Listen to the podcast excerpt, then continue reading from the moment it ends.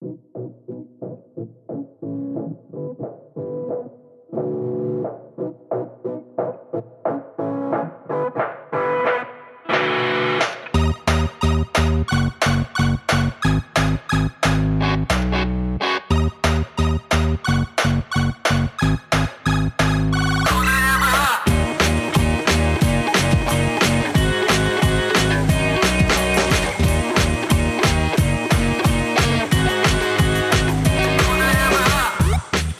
Всем привет!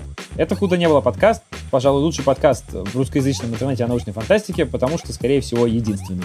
Во всяком случае, о старой фантастике. На этом подкасте мы обычно обсуждаем научно-фантастические книги и фильмы, получившие премии Хьюга и Небюла. С вами сегодня я, Аркаша. Антон. И Аня. И сегодня мы обсуждаем роман Рэя Брэдбери «Марсианские хроники». Этот роман премии Хьюги и Небюла не получал, но при этом сложно спорить с тем, что Брэдбери – один из влиятельнейших писателей в мире научной фантастики и фэнтези. И мы решили приурочить этот выпуск к памятной дате, столетию с рождения писателя 22 августа, то есть ровно в дату, когда выходит этот эпизод подкаста. И прежде чем мы приступим к обсуждению «Марсианских хроник», стоит сказать пару слов о том, как они появились на свет и о формате книги. Для начала хочу сказать, что сам Брэдбери не считал это свое произведение романом, нарекая его то нечаянным романом, то троюродным братом романа, то сборником рассказов, который делает вид, что он роман. А во-вторых, хочу тоже сказать, что спорил он еще очень сильно с тем, чтобы называть его научной фантастикой. Он утверждал, что он написал за свою жизнь только одну книгу в жанре научной фантастики, и это 451 градус по Фаренгейту. Он считал, что научная фантастика — это описание реального, а фэнтези — описание нереального, так что «Марсианские хроники» — это не научная фантастика, а все-таки фэнтези. Ведь э, то, что описывается в романе, ну, этого не может случиться. Забавно, что при этом литературные критики все равно спорят до сих пор о жанровой принадлежности романа, но поскольку мы тут обсуждаем на самом-то деле не только научную фантастику, но и фэнтези, как и сами премии Хьюга и не было посвящены именно фантастике и фэнтези, то по жанру нам «Марсианские хроники» в любом случае подходят. Но вернемся к истории романа. Вышел он впервые в 1950 году. А за год до этого Брэдбери, который тогда еще не был популярен, поскольку известным широкому кругу читателей его сделали именно «Марсианские хроники», он достаточно долго, безуспешно ходил со своими короткими рассказами по редакциям и пытался опубликоваться.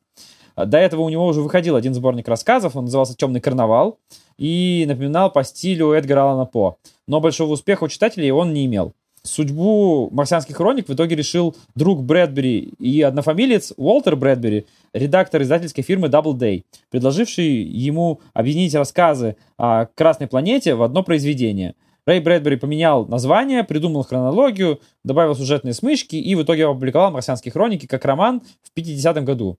И сразу скажу, хотя мы, конечно, про это еще поговорим, что, конечно, в книге очень заметно, что все-таки, как говорил Брэдбери, это сборник рассказов, хотя, конечно, повествование и складывается в одну историю. Аня, давай попробуешь нам рассказать о том, что все-таки происходило в «Марсианских хрониках». Я хотел бы влезть между вами и отметить, что в английском языке для этого жанра есть специальное слово, которое называется fix-up.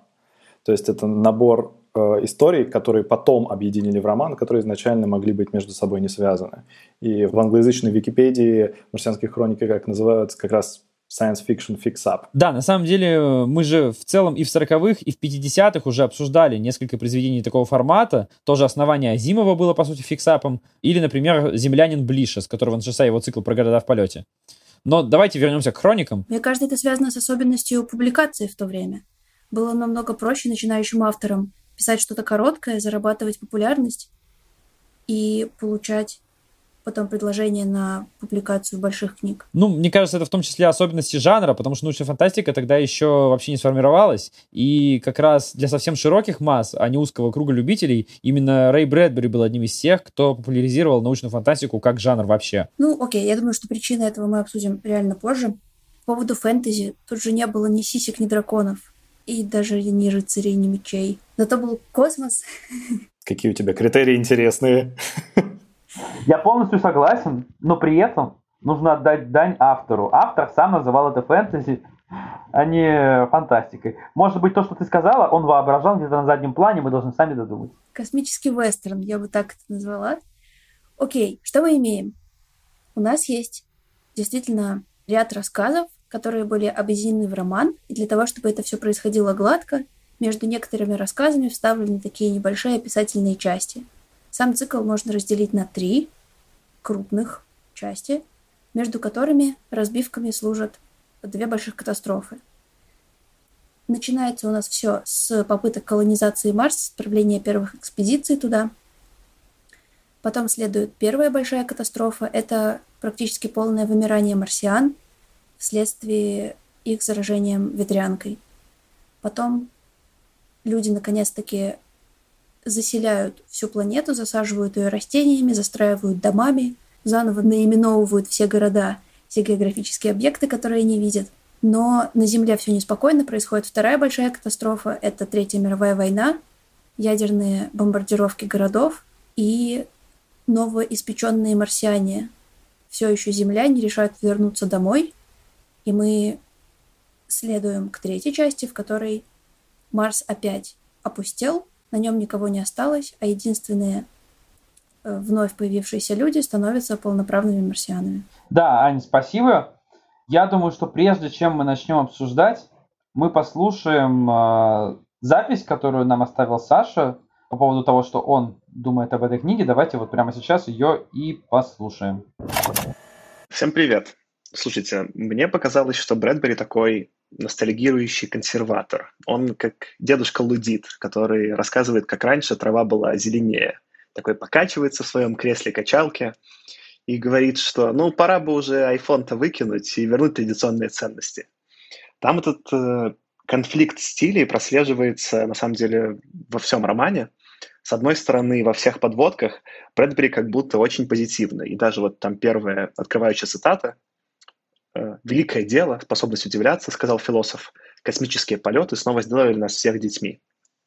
И вот этот тон веселый, такой воодушевленный, и скорее как будто он копирует этот тон фантастики, которую я люблю, которая пытается показать будущее как что-то позитивное. Но на самом деле Брэдбери это неинтересно. Тут нужно понять исторический контекст. Он писал эти рассказы с 47 по 50 сразу после Второй мировой. И, конечно, что произошло? И Первая и Вторая мировая, по сути, были продуктами технологий и продуктами вот этого нового мышления века техники, и разочарование наступило довольно сильное, что люди использовали, по сути, будущее и то, что они придумали, чтобы просто убивать друг друга. И ну, Брэдбери про это напрямую говорит в тексте, например, там есть такая цитата. «Наука слишком стремительно и слишком далеко вырвалась вперед, и люди заблудились в машинных дебрях. Они, словно дети, чрезмерно увлеклись занятными вещицами, хитроумными механизмами, вертолетами, ракетами. Не тем занимались, без конца придумывали все новые и новые машины, вместо того, чтобы учиться управлять ими. Войны становились все более разрушительными и в конце концов погубили Землю. И в целом это, э, ну, этот пессимизм э, Брэдбери после там, Второй мировой войны, он понятен. Но в то же время он э, не всех же, во-первых, авторов зацепил, да и, по сути это исторический контекст совсем на стороне Брэдбери. В этом тексте же Брэдбери ничего не предлагает, что с этим делать. И, по сути же, в этом есть интересная составляющая фантастики, понять, да, у науки или, не знаю, у технологии есть вот эта негативная сторона, но что, типа, делать-то людям в связи с этим? Брэдбери чуть заходит на эту сторону, там есть э, две цитаты. Первый сначала он описывает про то, как, по сути, из-за науки люди немножко отказались от религии. Цитата такая. Они умели жить с природой в согласии, в ладу не лезли из кожи вон, чтобы провести грань между человеком и животным. Эту ошибку допустили мы, когда появился Дарвин. Ведь что было у нас? Сперва обрадовались, поспешили заключить свои объятия и его, и Гексли, и Фрейда. Потом вдруг обнаружили, что Дарвин никак не согласуется с нашей религией. Во всяком случае, нам так показалось. Но ведь это глупо. Захотели немного потеснить Дарвина, Гексли, Фрейда. Они не очень-то поддавались. Тогда мы принялись сокрушать религию и отлично преуспели. Лишились веры и стали ломать себе голову над смыслом жизни. И в целом исторический-то анализ верный. Действительно, наука и вот эта вера технологий, она потеснила религию, религиозное мировоззрение, что само по себе не обязательно плохо. Но эта часть, ее опять же никуда Брэдбери не развивает, и все, что он предлагает, это просто вернуть как было. Он берет свою ностальгию и вот эту вот э, тоску по прошлому, а когда, конечно же, в прошлом все всегда лучше и интереснее, он просто это превращает в главный посыл. И там вот, например, такая цитата. Марсиане узнали тайну жизни у животных, животные не допытываются, в чем смысл бытия. Оно живет, живет ради жизни. Для него ответ заключен в самой жизни, в ней и радость, и наслаждение. На Марсе тоже была пора, когда в человека стало слишком много от человека и слишком мало от животного. Но люди Марса поняли, чтобы выжить, надо перестать допытываться, в чем смысл жизни. Жизнь по сама по себе есть ответ. Цель жизни в том, чтобы воспроизводить жизнь и, возможно, лучше ее устроить. Парсиане заметили, что вопрос, для чего жить, родился у них в период войн и бедствий, когда ответа быть не могло.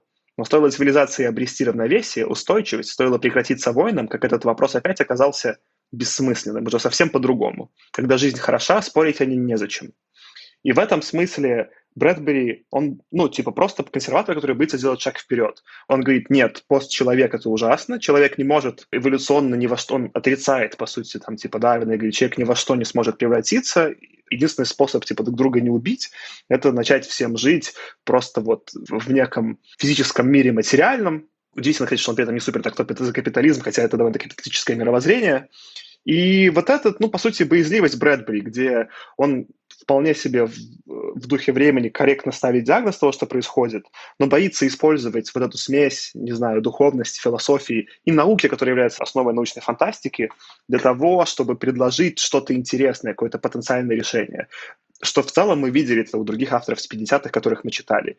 И поэтому для меня Брэдбери — это просто ностальгирующий дедушка, который не смог и побоялся на самом деле подумать про будущее. Саша, спасибо тебе за такой большой сегмент. Ну, я думаю, что слушателям вот мнение Саши по поводу того, понравилось ему или нет, в целом понятно. А, Антон, Ань, скажите, как вам вообще, в принципе, то есть, может, даже без оценок, но как вам зашло, не зашло, и как вам «Марсианские хроники»?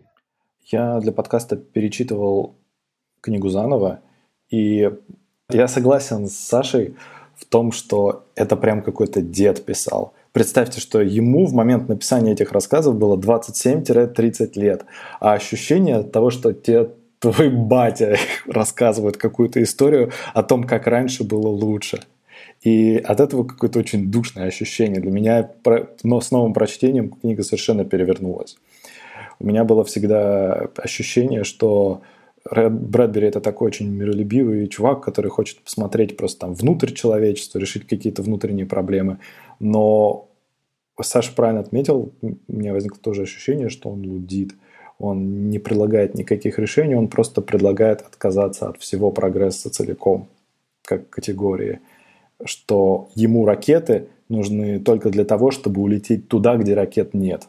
Я согласен с его собственной оценкой, что это не научная фантастика, потому что я все время педалю э, интерпретацию научной фантастики, что это какое-то рассуждение о том, что мы создаем какую-то странную ситуацию, которая возникает из-за науки или из-за чего-то, и мы смотрим, а как люди с ней справятся, с обществом или что-то такое.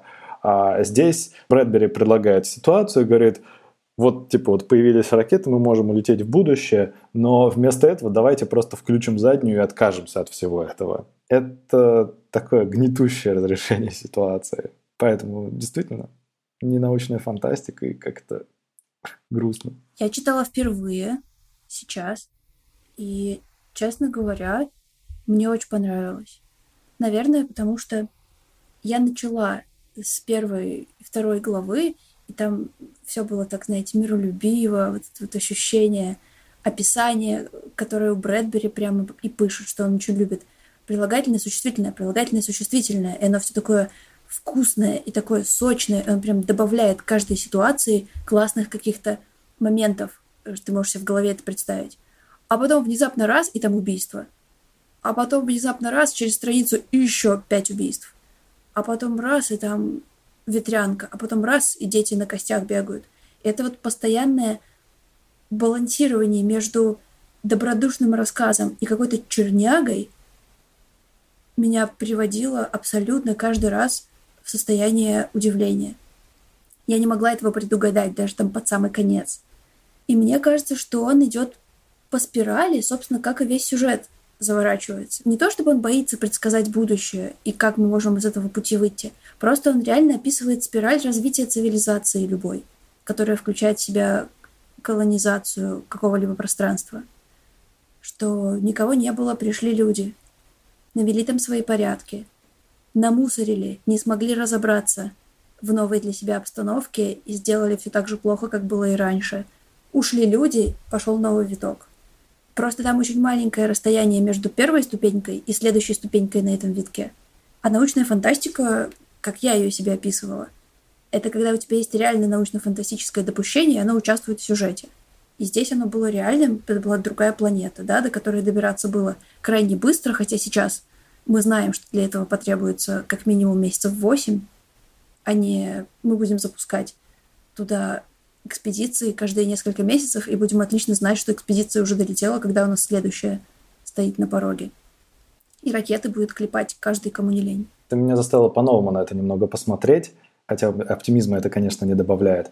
Получается, что Брэдбери смотрит на полностью цикличность истории. Он не допускает возможности, что люди меняются или как-то становятся лучше.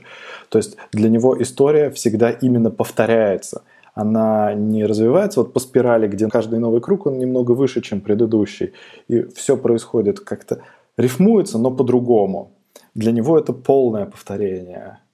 Это очень вне духа научной фантастики в том смысле, что дух научной фантастики предполагает какое-то ну, развитие человека, что он начинает, э, заканчивает историю не там, где начал, а здесь мы заканчиваем в той же ситуации, в которой начали. И как ты говоришь, что научно-фантастический элемент – это Марс, но он не нужен. С тем же успехом мог всплыть новый континент, и мы могли заново осваивать какую-нибудь Америку. И вот здесь вот это вот, особенно если в контексте английского языка, chickenpox и smallpox, то есть оспа и ветрянка, они полностью рифмуются. То есть э, это просто такое переписывание истории заново. И э, от этого такое нефантастическое ощущение остается что ничего не меняется. Ну, по сути, да, это дикий запад и завоевывание вот этих всех американских территорий. У меня реально даже в голове они обязательно ходили не в космических костюмах, даже без снятых шлемов, а они ходили в джинсах, в рубашках заправленных и в таких ковбойских шляпах. И, и дома все были деревянные, и такие зеленые лужайки. А мне кажется, даже Брэдбери, когда писал это, он сам это так представлял на самом деле, смотри, там же в чем была история, еще предыстория написания марсианских хроник. Он сам говорил, что когда в детстве он много слушал рассказы отца и деда о покорении Дикого Запада. То есть они, это же был конец 19 века, то есть еще там все было не очень обжитое, и он читал книги о покорении Дикого Запада. И он сам говорил о том, что вот там вот этот дух покорения Дикого Запада, и особенно вот этот момент, когда вот мы уже дошли до Тихого океана, все покорили и куда дальше, он его просто перенес на Марс. И в этом смысле, как раз мне кажется, он сам вот мог в некотором смысле представлять, что вот такие ковбои вышли из ракеты и стоят и смотрят. Потому что, ну, Дикий Запад, как бы тут не просто так рифмуется. То есть он рифмовался у самого Брэдбери, и он сам этим вдохновлялся. Мне кажется, еще прикольно здесь сравнить, э, особенно по времени, с Хайнлайном, и в контексте того, что в Советском Союзе, например, Брэдбери очень любили, а Хайнлайна очень не любили. Но при том, что я Хайнлайна очень не люблю, у него все книги преисполнены какой-то очень оптимистичной веры в людей, что если людей кинуть в какую-то сложную ситуацию, философски или там в бытовом смысле, то они с ней справятся, что они смогут придумать какое-то решение проблемы. А здесь ну, вот Брэдбери просто говорит, что если человека погрузить в какие-то те же условия, он примет ровно те же решения, которые раньше принимал, и замени Марс, э, там, Америку на Марс, э, фронтир на пустыню, там, долину Маринер на Марсе, то он примет абсолютно те же решения, все абсолютно так же сделает. Кроме истории, конечно, что когда открыли Америку и в Европе начались какие-то войны, никто обратно не поплыл. Потому что, в принципе, в Европе, в Америке было так классно у меня тут такая идет параллель с Азимовым о том, что это все движение масс. Ну, то есть вот в том рассказе, который Саша цитирует, он, в принципе, все взял из одного фрагмента четвертой экспедиции, когда наконец-таки появились люди в этих космических отрядах, которые поняли, к чему все может привести. И вот появился один человек, который понял негативные последствия, но при этом все равно все остальное население все остальные вот эти вот структуры действовали как единый организм, который себя просто транслировал дальше через ракетное сообщение. Ну, вообще, в целом, мне очень понравился язык, которым было написано. И тут я хотела бы поговорить, собственно, о пасхалочках и о таком кроссинге и кросс-кроссинге между литературами, теми, которые мы с вами обсуждали. Вы обсуждали между собой, и я с кем-то из вас обсуждала. Первое — это, собственно, второй рассказ и Натаниэл Йорк, который выходил первым на планету Марс из первой экспедиции. Его имя и фамилию использовала Мэри Робинет Коваль в своих вычислительных звездах, которые мы обсуждали не так давно.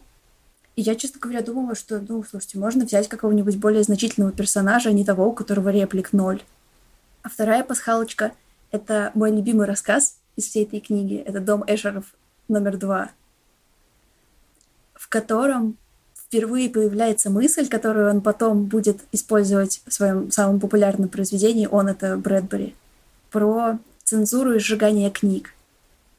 Ну, давайте я кратко перескажу вообще сюжет этого рассказа. На Земле появился комитет, связанный с моральным настроением и моральным...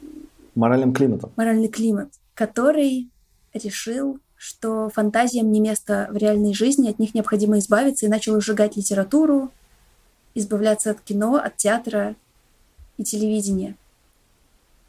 И была сожжена огромная библиотека, принадлежащая герою этого рассказа по имени Уильям Стендаль.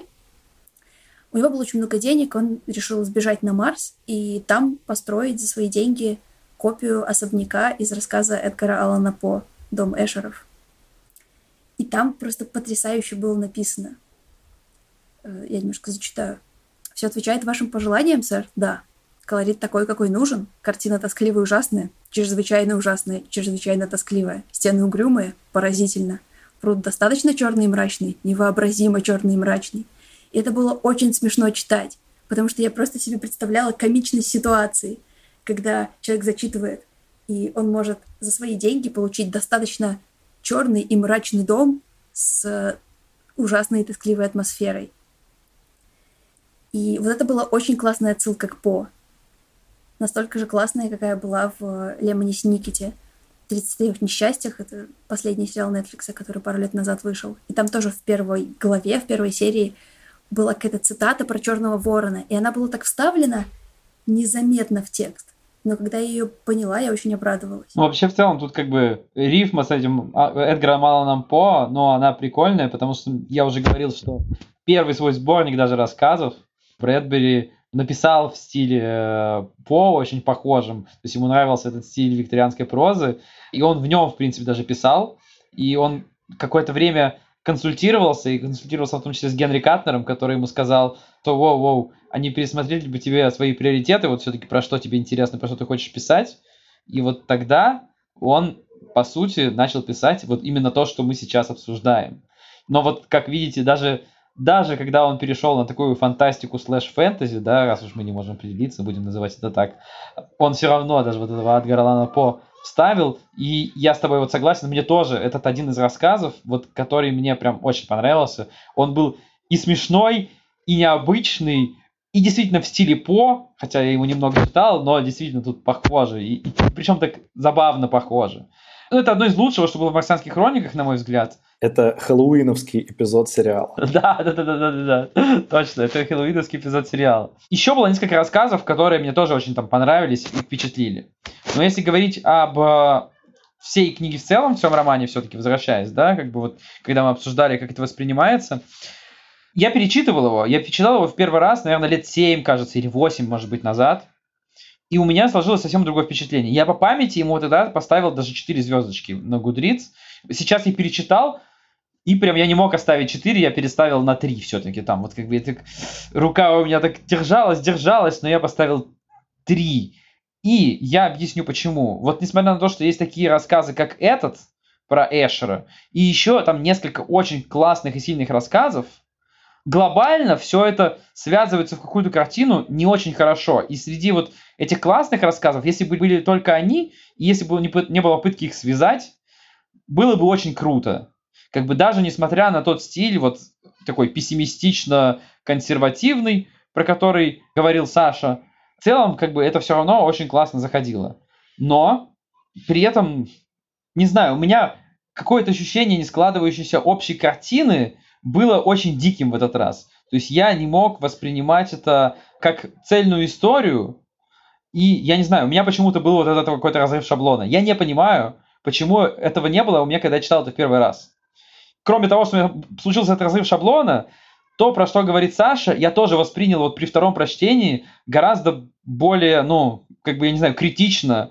И несмотря на то, что да, я понимаю, что Брэдбери просто не рассуждал там вот про то, каким будет будущее. Он как раз наоборот, он, он рассуждал, он брал настоящее, помещал это в некую научно-фантастическую вот обстановку на Марсе, да, и смотрел, как люди себя ведут. Он просто показывал, что мы делаем. Он при этом, мне не кажется, не был настолько пессимистичным, как вы говорите. Мне кажется, Брэдбери как раз оставляет людям пространство для улучшения. То есть он говорит, вот такие мы, и, и показывает, весь роман он показывает, какие мы. Но он надеется, что мы сможем стать другими, благодаря тому, как он нам покажет, какие мы сейчас. То есть у него оптимизм все-таки есть, но он такой веловатый.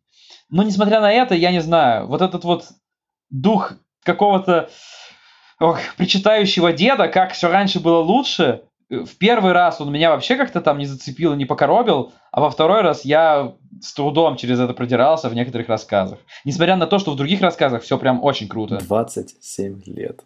27. Ребята. Может быть, у тебя было другое ощущение на этот раз, потому что ты уже знал, к чему все идет. У тебя была представлена картина целиком, и вот ты начал сначала и начал несоответствия замечать. Потому что я вообще не обращала внимания на какие-то типа сюжетные несостыковки, о которых я потом прочла. Я бы предложил версию Аркаши посмотреть, что, может быть, просто ты более придирчиво смотришь на то, как ведут себя люди. Может ли так быть, что ты просто пытаешься поместить себя, как бы ты бы себя вел? По крайней мере, одна из моих главных претензий в том, что мотивация этих людей радикально не такие, как у меня. Если бы я увидел, например, атомную войну на Земле, я бы никогда не подумал, что мне надо обратно срочно. И из вот, вот таких вот маленьких кусочков, ну или типа, я приехал с экспедицией на Марс, точно не первое, что будет, и я точно не набухаюсь, come on. Там вся книга переполнена людьми, я не понимаю, что творится у них в голове, потому что они делают не то, что будет делать нормальный человек. Но там же атмосфера такого общего психоза происходит, потому что марсиане обладали даром телепатии. И реально в первых рассказах это очень сильно подано, что они могли передавать свои мысли, они могли читать чужие мысли и могли людей как бы вводить в какие-то иллюзии. Тот рассказ про третью экспедицию, например. Ну, люди вели себя как кретины и подвергались массовому психозу еще до того, как отправились на Марс. Например, рассказ про то, как афроамериканцы массово все улетели на Марс. Вообще, Его, мне кстати, казалось, во многих, во, во многих американских редактурах он постепенно пропал. Ну, то есть это общее движение, то есть Брэдбери очень охотно так обобщает людей в какие-то массовые группы, и эти группы выглядят очень искусственно из-за этого. Потому что в них нет никакого диссонанса. Это прям очень такое примитивное какое-то движение настроя мозга, которое, как ты как раз говоришь, похоже на психоз. И это не похоже на... Я не могу про, типа, не relatable, я не знаю, как по-русски это правильное слово сказать. Я не могу эмпатизировать этим людям. Я с тобой, Антон, соглашусь в том, что это как раз одна из вещей, которая коробила меня сильнее всего в плане несоответствия меня не напрягало то, что, не знаю, в одном из рассказов э, вода в марсианских каналах плещется, а тут уже в другом рассказе, там, через год уже засохший песок. Нет, я не про это, и даже не про то, что вот в рассказах в начале, про первую, вторую, третью экспедиции марсиане ведут себя настолько по-разному, как будто это, ну, совершенно разные марсиане. Это мне тоже было норм. Ну, я рассматривал это как еще какие-то вариации на тему просто. Меня напрягали как раз вещи, про которые вот Анон сказал, что Брэдбери рассуждает про людей э, и зачастую очень сильно обобщает. Причем эти обобщения в одних рассказах абсолютно не соответствуют тому, что он изображает в другом рассказе. А, как ты правильно сказал, был рассказ, где из Америки афроамериканское население массово уезжает на Марс. Явно идет отсылка к тому, что это из-за отношения к ним, хотя законодательно все как бы равны, но по факту сегрегация все равно есть. Ну и вот они помогают друг другу, улетают на Марс за лучшей жизнью. А потом через несколько рассказов идет история про то, как на Марсе люди увидели, как на Земле, на их родине начинается ядерная война. И все, абсолютно все вернулись, кроме каких-то вот совершенно единичных людей. И, ну, там зачастую вообще там, случайно там оставшихся. И вот мне совершенно непонятно, зачем и кому вернулись те самые афроамериканцы, которые уезжали. Они же ровно уезжали со своей родины, которыми родина не была, и искали новый дом. И мне вот подобное соответствие просто рвали мозг во время прочтения. Ну, потому что Брэдбери как бы обобщает свои выводы на все человечество, но обобщения эти получаются взаимно противоречивыми. Ну или вот возьмем последний рассказ «Каникулы на Марсе» про людей, которые на одной из последних ракет сбегают уже в конце там, с полуразрушенной Земли после ядерной войны. Так вот, они хотят с него бежать подальше, но на Марсе, который как будто уже содержал людей, убегавших с Земли, заранее об этом как будто никто даже просто не подумал. Вот и меня это все очень сильно рвало, потому что сюжетными поворотами в этих рассказах рулили как раз-таки эти самые супер обобщения людей, которые делает Брэдбери, что вот все люди себя ведут вот так.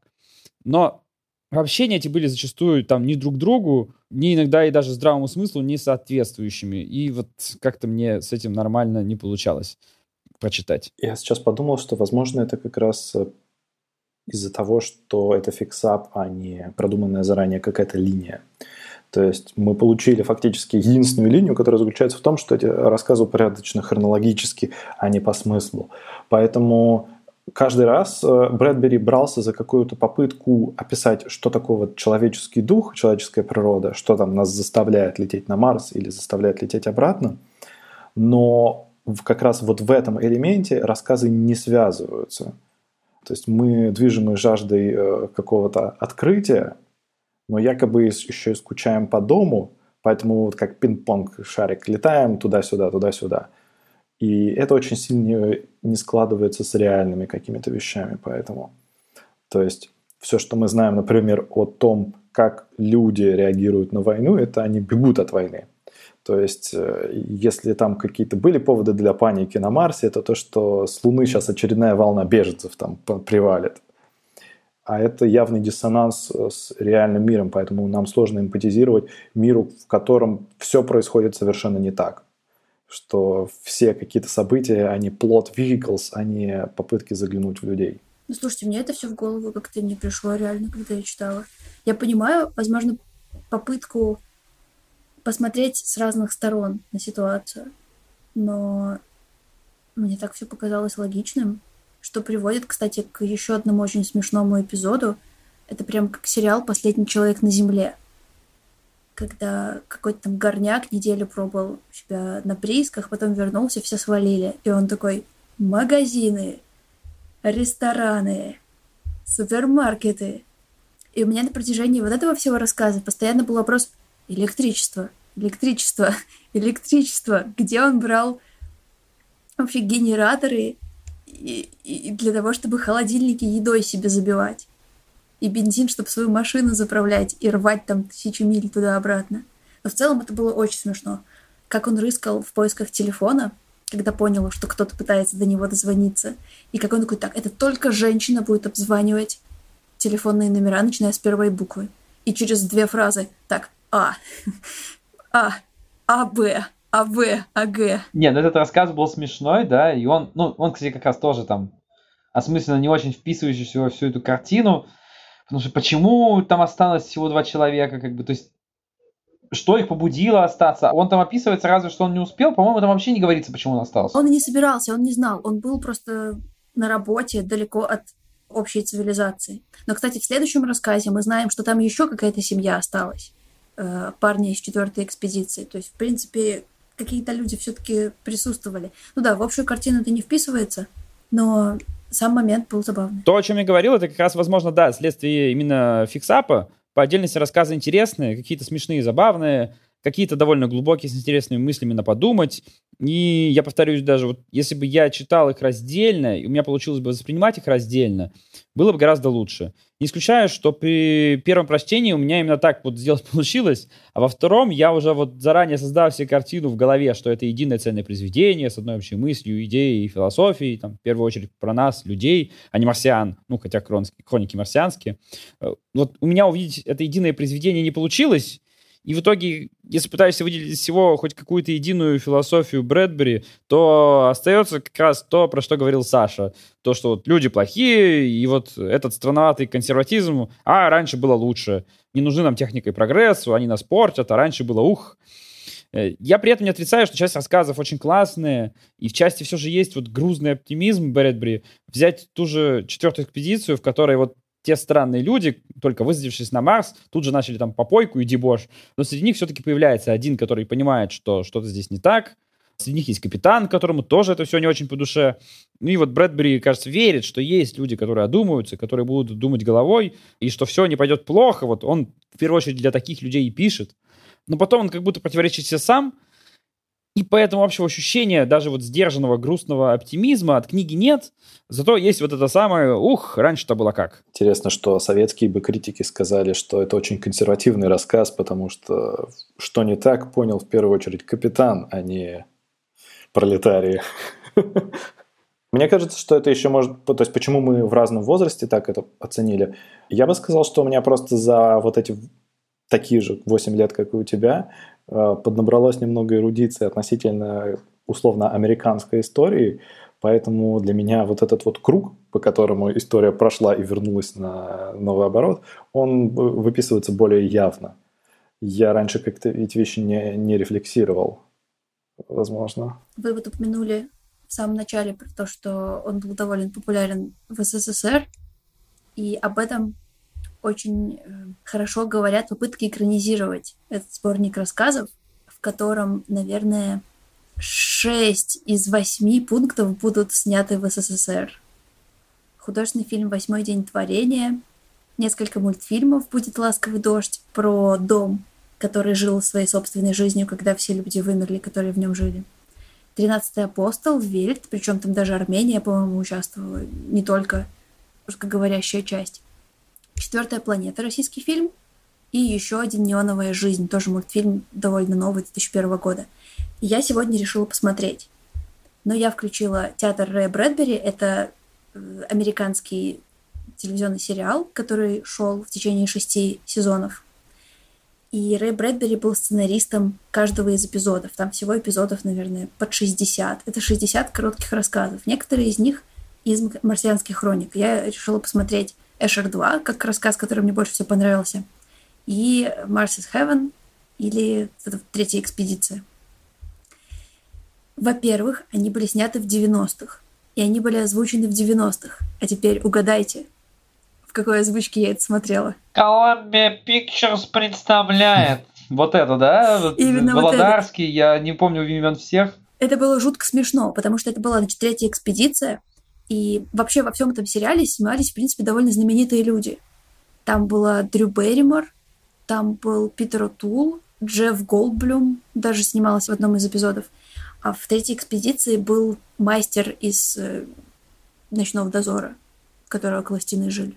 Помните, такой старый был слепой? Из «Игры престолов». Первая, кстати. А, из этого ночного дозора. А я подумал про Лукьяненковский ночной я дозор. Я полдня сегодня пыталась вспомнить, не черный дозор или ночной дозор. Вот, в общем, тот чел, который был в «Игре престолов». И они прилетают на планету, и там реально такой шаттл Discovery просто летит. В 90-х они уже были, наверное, да? на Буран да, да, такой да. очень похожий. Прилетает полностью красного цвета какие-то декорации, и они выходят на секундочку в скафандрах.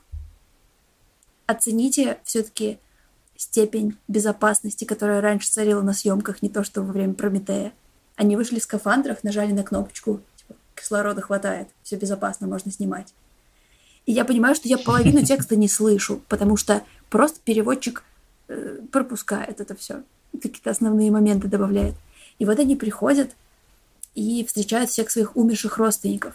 И, кстати, в этом рассказе была очень классная мысль. Кто-то видит своих бабушек, дедушек, кто-то видит умерших родителей и братьев, сестер. И они говорят, слушайте, а вы реальные? Они говорят, ну да. Но мы же на Марсе. Они такие, ну да. Но и на Земле вы были реальные.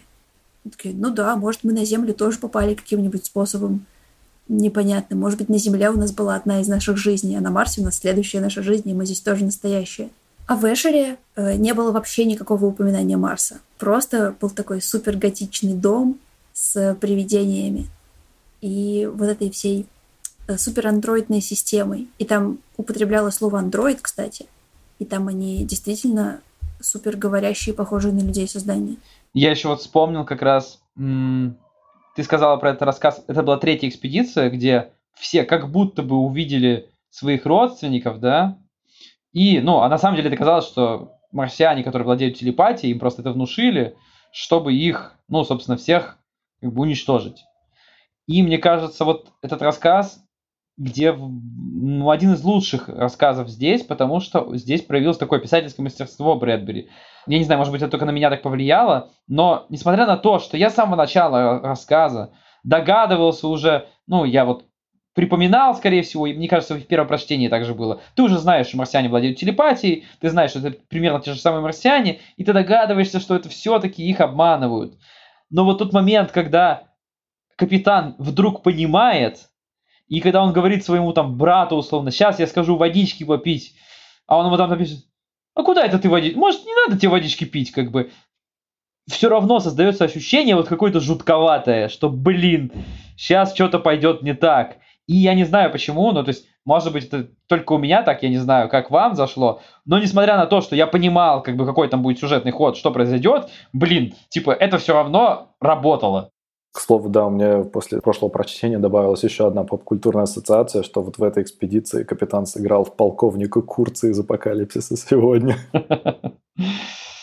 Ну, в общем, возвращаясь вот к тому, что ты, Аня, говорила, да, про то, как написано, я тут с тобой согласен, что большая часть рассказов написана очень круто. То есть есть откровенно такие проходные, которые, знаешь, ну вот запоминаются только там своим сюжетом. Ну, типа, вот эта история про дом, который живет своей жизнью, да, потому что в нем все умерли, и в конце он рассказывает про то, как там вот остались только черные отпечатки людей от ядерного взрыва, а машинки ездят. Ну, он скучный, как мне кажется, я не знаю, мне он, вот это один из рассказов, которые больше всего мне не понравились. Он скучный, и в этом рассказе нет ничего, кроме вот этой вот технофобии Брэдбери. По сути, этот рассказ, это высказывание такое, что «Что? Помогли вам ваши технологии? А? А? Ну, о чем надо было думать? Что надо было делать? Ага, поняли? Вот это вот именно тот старый дед. В общем, мне этот рассказ понравился, наверное, меньше всего именно вот из-за этого. В духе смерти автора, как ну, литературной концепции, я этот рассказ воспринял абсолютно по-другому. Во-первых, я обожаю скучные вещи, в которых вообще ничего не происходит, поэтому вот такая вот экспозиция для меня была просто великолепна.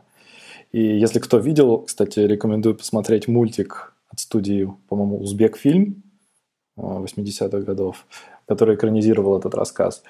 У меня как раз от него было ощущение такой археологии, что люди создали совершенные машины, которые переживут еще их, что они создали такую отдельную цивилизацию, микрокосмос, который уже будет существовать далеко за пределами этого, даже если они выполняют какие-то мелкие и смешные функции. Потому что в них вот как раз вот эта вот примитивная жизнь, про которую, которую воспевал Брэдбери, она вот как раз вот в этих машинках кроется. Что она, машинка не задумывается, она просто наливает кофе, просто там переворачивает блины. Вот и все. Типа, вот и жизнь. Слушай, ну как анекдот, я с тобой согласен, может быть, даже это забавная идея, но это забавная идея на рассказ длиной полстранички. А здесь он был гораздо длиннее, и я не знаю, я просто скучал. Мне конкретно, как здесь написано, очень не понравилось. Ну, прям, мне было откровенно скучно и неинтересно его читать. Не знаю, может быть, это опять-таки, ну, какое-то мое предвзятое ощущение, черт его знает. Аня, а как тебе этот рассказ? Мне он понравился, э, даже так. Он мне понравился, потому что я действительно ощутила вот эту пустоту в том, что действие происходит, но оно идет в никуда. То есть никакой пользы для человека не будет получено, потому что люди не смогут воспользоваться, потому что людей нету. И я действительно ощущала, вот знаете, это ощущение перекати поля, когда такой пустынный пейзаж, дует ветер, и нету звуков. И вот так же машины продолжают работать. Ну и у меня немножечко есть такой сдвиг. Я когда э, читала про смерть собаки, я очень сгрустнула. Почему нельзя было ее силуэт на стену также поместить, чтобы она там где-то за кадром умерла, и мы не должны были знать, что она уже от голода прямо в доме. Все для нее закончилось. Не надо так делать. Не пишите про смерть животных. Да нет, ну тут я тут с Саней согласен. Этот элемент здесь был, ну, скорее ни зачем. То есть, ну... Может быть, он, конечно, хотел подчеркнуть, вот, еще и животным плохо, смотрите, какие вы все нехорошие люди, человеки. Но я не знаю, я почему-то только вот это вот прочитал, вот это какое-то брюзжание такое, именно в этом рассказе. Слушайте, вы сами как деды. Вероятно, я услышал, да, я же, ну, я не отрицаю, я люблю побрюзжать, как бы. Ну, я К сожалению, я не Брэдбери, поэтому меня так не респектуют, как его. Вы деды, которым нравится, когда, им, да. когда им брюзжат. Вы тоже такие, Конечно, конечно. Ну что, есть нам что еще рассказать? Да, у вас есть еще рассказы, которые прям вам запомнилось, и хочется вот отдельно обсудить и вспомнить отдельный рассказ. Нет, мне кажется, я про самые свои любимые, собственно, и рассказала. У меня, как обычно, мне бы только похохотать. Никакого философского подтекста. Саша выбрал реально самый, самый с обсуждением здесь, социальным. Я теперь чувствую свою вину за то, что я выбрал такой вот рассказ, который сразу обсудили. Да, я выбрал, то есть, как вы поняли, будет ласковый дождь. Он тебе не понравился или понравился? Нет, мне это как раз то, что мне понравилось. Мы тут как раз и спорили поэтому с Аркашей, что мне нравится, когда ничего не происходит и ни зачем. Потому что беспричинность – это главный элемент стиля. А еще, знаете, что у меня, не знаю, что мне бросилось в глаза? Я вот в самом начале об этом упоминала, про его описательные, существительные и прилагательные, которые он пихает по 10 штук, как Пришвин, в каждое свое предложение. Это вино из одуванчиков, которое, кстати, они в одном из рассказов пьют. Вот вам кроссинг между рассказами. Подожди, а в каком рассказе они пьют вино из дуванчиков? Они его где-то достают. Может быть, в третьей экспедиции. Там где-то было, о, мать, доставай, типа, еще прошлогоднее вино из одуванчиков. А, да, наверное, это была третья экспедиция, да. Где такие ностальгирующие космонавты увидели вот свое прошлое какое-то. И мне кажется, это ностальгирующий Брэдбери. Ну, «Вино из дуванчиков» это же частично автобиографический роман. Мне «Вино из дуванчиков», давай я скажу, я уже говорил, мне кажется, когда мы обсуждали 451 градус, мне, когда я в первый раз читал, 451 градус очень хорошо зашел, «Марсианские хроники» тоже. Сейчас я почему-то вот как-то по-другому их прочитал. А «Вино из дуванчиков» мне с самого начала не зашло. Я даже не могу сказать, что там не так. Но мне почему-то было прям вот... Я продирался. То есть мне было скучновато. Я при этом согласен, что написано, может быть, даже не очень плохо. Но, блин, я не могу понять, что с ним не так. Но, но мне было неинтересно. То есть даже не то, что не- события... Там событий почти- практически нет, поэтому сложно говорить интересно, неинтересно. Но прям...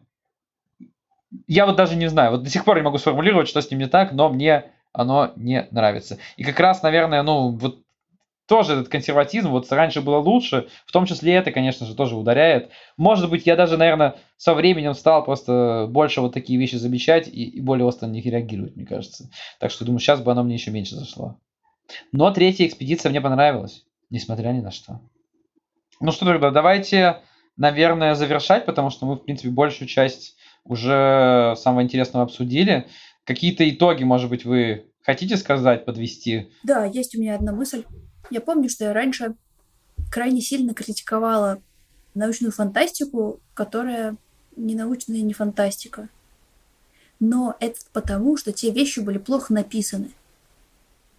А если у тебя есть талант писательский, то ты, в принципе, в любом жанре, даже не сильно соблюдая какие-то его каноны, можешь написать неплохую вещь. И да, здесь нету продвинутой технологии, и реально хард sci-fi здесь нету. Софт sci-fi может быть. Но это просто хорошо написанная штука. И если вы заинтересовались научной фантастикой, с этого можно начать, и это даст отличный толчок для понимания вообще, для заложения основ каких-то этого жанра. Я, наверное, еще в большем разочаровании остался от Брэдбери, чем раньше. Какой же он дед. Как же я люблю брюзжать. Серьезно, нельзя быть таким в 27. Ребята, не будьте такими, как Брэдбери в 27 лет. Ну, я, несмотря на то, что я, Антон, частично с тобой соглашусь, что после повторного прочтения впечатления у меня остались хуже, чем после первого. Но, тем не менее, мне кажется, здесь важно понимать то, о чем говорил Саша, то, что контекст, в котором ты это читаешь, совсем другой, окружающий мир совсем другой, чем тогда, когда Брэдбери об этом писал. То есть все-таки действительно это совсем другая эпоха. Он писал об этом сразу после Второй мировой войны, и мир был совсем другим.